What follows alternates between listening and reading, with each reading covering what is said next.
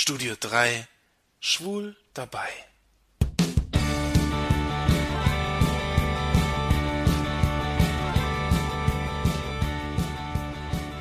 Kaum ein Name hat so gegen Klischees zu kämpfen wie der Name Detlef. Detlef mit F oder V ist ein männlicher Vorname mit langer Geschichte. Der Name ist aus den Wörtern Diot für Volk und Leib, Leiber für Sohn, Nachkomme zusammengesetzt und bedeutet Sohn des Volkes. Der Name stammt aus dem Althochdeutschen und in den Jahren 1935 bis 1955 zählte er zu den beliebtesten Vornamen in Deutschland. Heute ist er weitgehend außer Gebrauch. Ende der 60er, Anfang der 70er Jahre nahm seine Beliebtheit rapide ab. Heute nennt wohl keiner mehr seinen Jungen Detlef. Das hat viele Gründe. Seit den 60er Jahren wird der Name Detlef häufig als abwertende Bezeichnung für schwule Männer verwendet. Diese Verwendung stammt ursprünglich aus dem Soldatendeutsch der Bundeswehr. Ein paar Jahre später, Ende der 60er dann, erschien eine Hörspiel-Langspielplatte mit dem Titel Ach du, musikalische Schwärmerei nach Noten vom Travestiekünstler Marcel André, auf der er seinen Freund Detlef in eine Travestiebar schleppt. Dieser Detlef war zwar heterosexuell, aber das tuntig gesungene Detlef zieht sich über die gesamte Spielzeit. In den 70er Jahren dann folgte eine ganze Palette von Detlef-Nummern, welche mit dem Düsseldorfer Karnevalisten Friedrich Riegels mit Hallo Detlef, Hallo Mädels, Huch anfing. Zwischen 1974 und 1980 erschien eine Plattenserie unter dem Pseudonym Detlef. Es waren Parodien bekannter Hits, wie zum Beispiel des Titels So schön kann doch kein Mann sein von Gitte Henning der umgedichtet wurde in So schwul kann doch kein Mann sein. Hinter Detlef standen der Produzent Gerhard Kämpfe und der Arrangeur und Familienvater Alexander Gordan, welcher auch selbst sang, nachdem keiner der sich vorstellenden Interpreten aus der schwulen Szene schwul genug sang.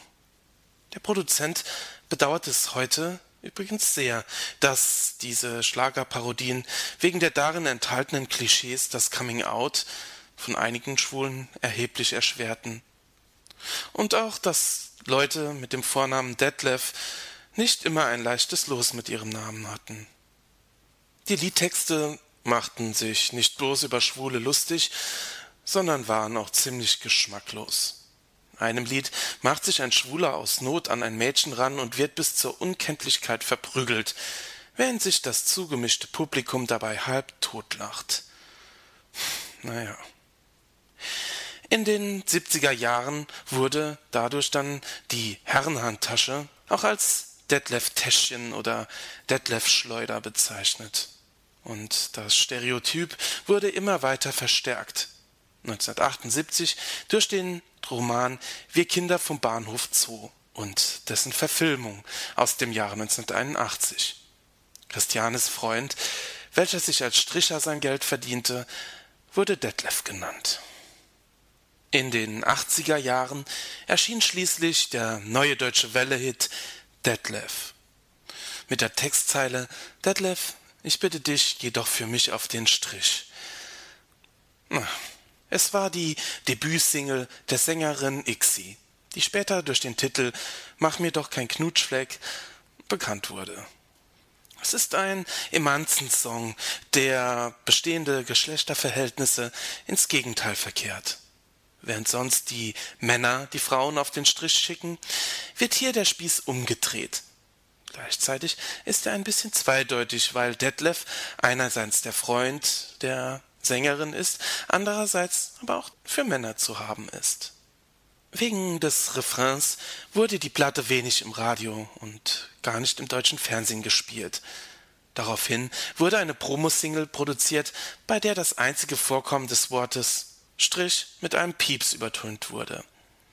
Nach dem Erfolg von Der Knutschfleck im darauffolgenden Jahr spielte die Sendung Formel 1 auch den Videoclip zu Detlef, und der bayerische Rundfunk klinkte sich aus der Übertragung aus, was bei dem Thema Homosexualität öfter der Fall war.